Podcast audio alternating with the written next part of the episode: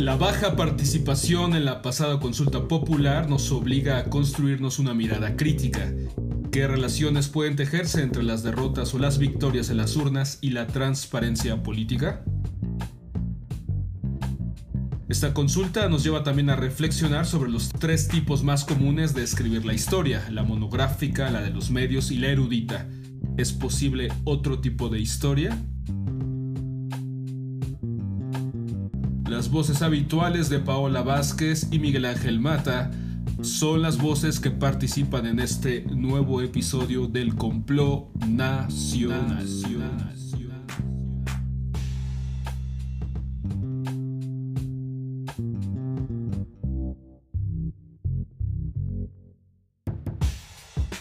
Escuchas del complot nacional, los saluda Miguel Ángel Mata Salazar y en este episodio les quiero hablar de una pregunta que me hice después de los resultados de la consulta popular del pasado domingo y del imaginario político alrededor de esta para llevar a juicio a los expresidentes neoliberales. Así pues, y después de la consulta, ¿qué?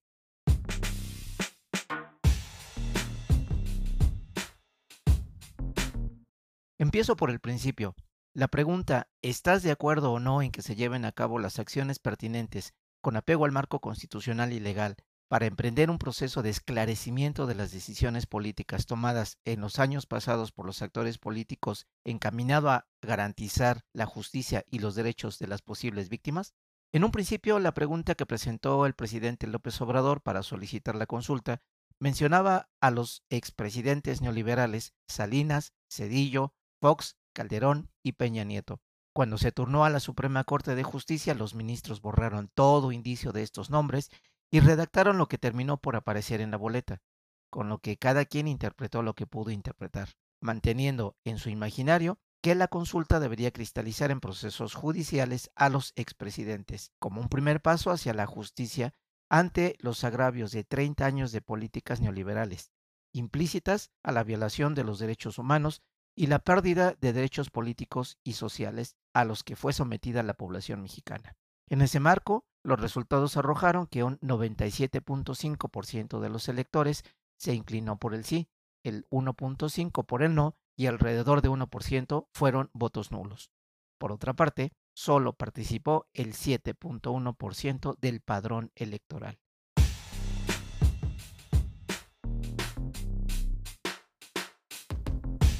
Una bajísima participación que no debería resultar extraña. ¿Por qué?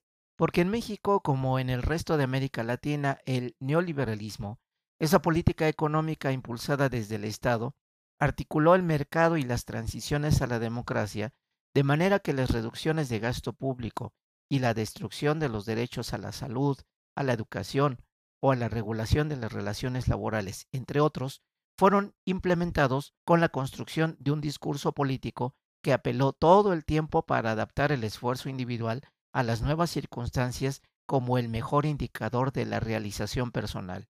En su momento, la plana mayor del priismo, con Salinas de Gortari, hablaba de medidas dolorosas pero necesarias. De manera que la vida de cada habitante de este país habría de ser feliz cultivándose en el esfuerzo permanente y la lucha contra toda adversidad sin ningún otro apego que el disfrute del deseo personal realizado en los intercambios del mercado de una sociedad diseñada en función de bienes y servicios. En este diseño de la vida, idealizado por el mercado como el lugar de la transparencia, se pregonó la legitimidad de las ganancias como un logro privado. Así, el mercado se idealizó como el lugar de la transparencia para todo esfuerzo, seguridad y realización personal.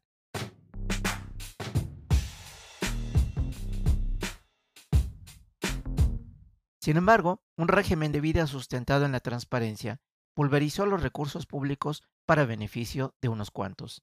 Nadie fue llamado engaño, por ello bajo este régimen de la transparencia se anunciaron triunfos y derrotas personales, triunfos y derrotas electorales, todo dentro de marcos institucionales, unos amparados por el derecho civil y otros amparados por el INE, mientras que de forma similar y siempre transparente Mes a mes, las empresas publican las fotos de sus empleados del mes.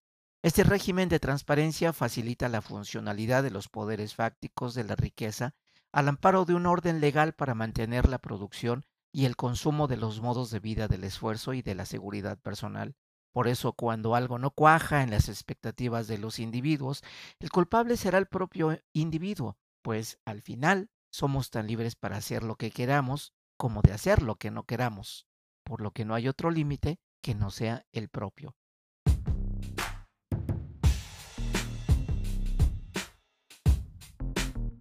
En la consulta popular, alrededor del 7% del padrón electoral mostró su malestar con el régimen de transparencia y sus violencias para tratar de evidenciar la cara oculta a las violaciones a los derechos humanos, a la expoliación de los derechos políticos y sociales, la entrega y explotación de los recursos naturales, la pobreza como condición de vida, los miles de muertos y desaparecidos del calderonato y un largo etcétera.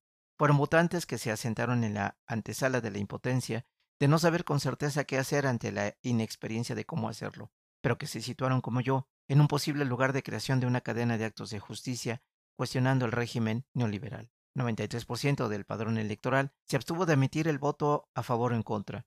Ante ello, no queda sino crear puntos de disrupción en el régimen de la transparencia, mostrando la cara oculta, formando comisiones de la verdad, puentes entre la violencia y el abuso del pasado, y de una perspectiva de la política y la vida distante del canon del tipo de democracia y de vida que impusieron las élites políticas y económicas en base al discurso empresarial del sálvese el que pueda. Así fue, y los costos en términos de muerte de vida humana del régimen de transparencia han sido altísimos. Gracias por escucharme y hasta el próximo episodio.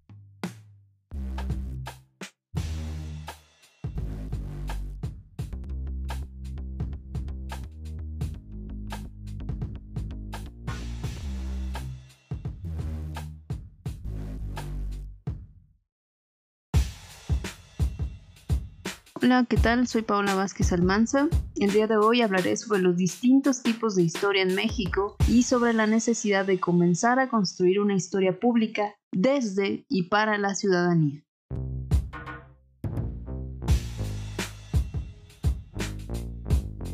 La pasada consulta popular se puede considerar como un hecho histórico sin importar cómo se adjetive. Fallida para algunos, un éxito para otros, y en medio muchos más calificativos.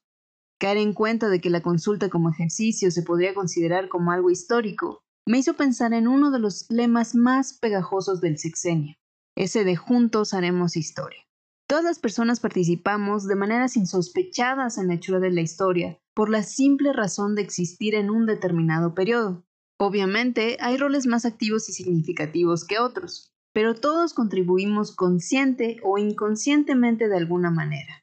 Esta forma de participar en la construcción de la historia me hizo pensar en otras formas de hacer historia, específicamente en la historia pública.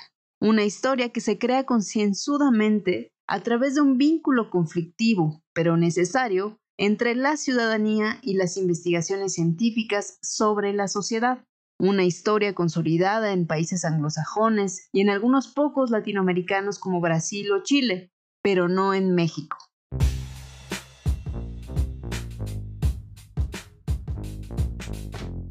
En México nos nutrimos de al menos tres tipos de historia.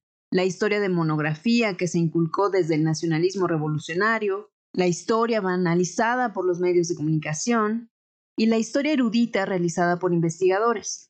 El primer tipo de historia, la historia de bronce, cambia como cambian los actores políticos. Por ejemplo, con la llamada transición democrática y la llegada del PAN a la presidencia, los protagonistas y episodios destacables de la historia nacional fueron otros. Se revisitó a Porfirio Díaz y al liberalismo. Y lo mismo pasó con Peña Nieto y lo mismo sucede con el actual gobierno. Cada gobierno presenta su lectura de la historia para que empate con sus intereses políticos. Y aunque a veces parece que hay un sincero deseo de divulgar los conocimientos del pasado, en realidad se está instrumentalizando la historia desde el poder. Para nada afirmo algo tan ridículo como que la interpretación de la historia puede ser un ejercicio neutro, desinteresado o apolítico. Lo único que digo es que este primer tipo de historia se construye verticalmente y tiene todo que ver con pugnas políticas del presente. El segundo tipo de historia, aquella que nace con fines mercantiles, puede venir en forma de telenovela, película, serie o libro. Ahí se instalan películas como las de María Félix, telenovelas como El vuelo del águila o las actuales producciones de Netflix que se han encargado de revivir temas como el asesinato de Colosio, la masacre en el municipio de Allende o el caso del periodista Manuel Buendía. Y aunque en este sentido la historia se convierte en producto, tampoco está mal que la historia se cuente de manera entretenida. No es un deplorable acto de placer capitalista, puesto que se fomenta un interés por la historia. Lo cierto es que no puede ser nuestra única fuente de conocimiento. Por último, el tercer tipo de historia es aquella que emana de la academia. Un ejemplo famoso es ese instrumento de tortura llamado la historia mínima de México. Me aventuraría a decir que este infame mamotreto publicado por el Colegio de México ha alejado a infinidad de jóvenes de la historia gracias a su barroca y soporífera prosa.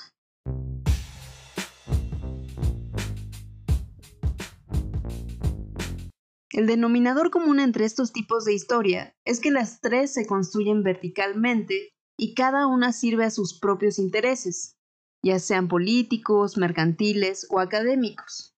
La historia pública se distingue de estas tres en dos aspectos básicos. Primero, comunica la historia a audiencias no especializadas. Y segundo, participa con la ciudadanía en la construcción de una historia que esté en sintonía con las necesidades del presente de una comunidad, ciudad, barrio, grupo o minoría. La historia pública en otros países desde los 70 ha avivado movimientos por la justicia social. Ha contado la experiencia de obreros, mujeres, minorías raciales y étnicas, no solo transformando el foco de la narrativa dominante, sino también involucrando activamente a la ciudadanía en la formulación de esa historia. Si bien en México ha habido un florecimiento de estudios sobre la memoria de la violencia contra estudiantes en los 60s y 70s, sobre las víctimas de la guerra sucia y otros movimientos de resistencia, desafortunadamente estas investigaciones, a pesar de recuperar testimonios de los actores involucrados o sus familiares, en realidad no realizan un esfuerzo por compartir estas experiencias a un público más amplio, ni utilizan un lenguaje llano o atractivo.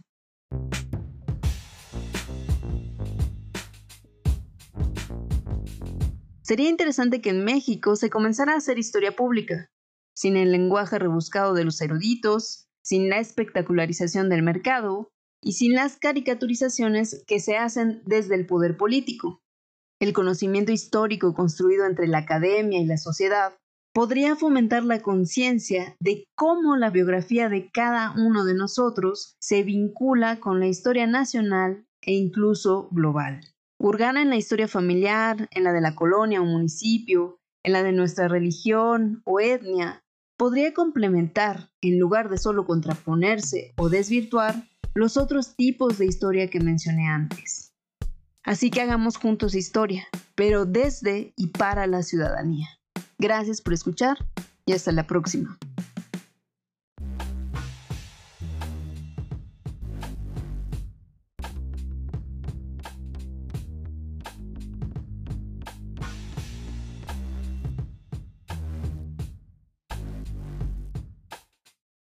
Hemos llegado así al término de este episodio. Ahora puedes contactarnos en Instagram siguiendo al Complot Nacional o en Facebook en la página del Complot Nacional. No olvides suscribirte a nuestra frecuencia sonora en Apple Podcasts o en Spotify o donde sea que escuches tus podcasts. A nombre de las voces que hicieron posible este programa, gracias por dejarnos entrar hasta la intimidad de sus oídos. Nos escuchamos pronto, muy pronto, en el siguiente complot.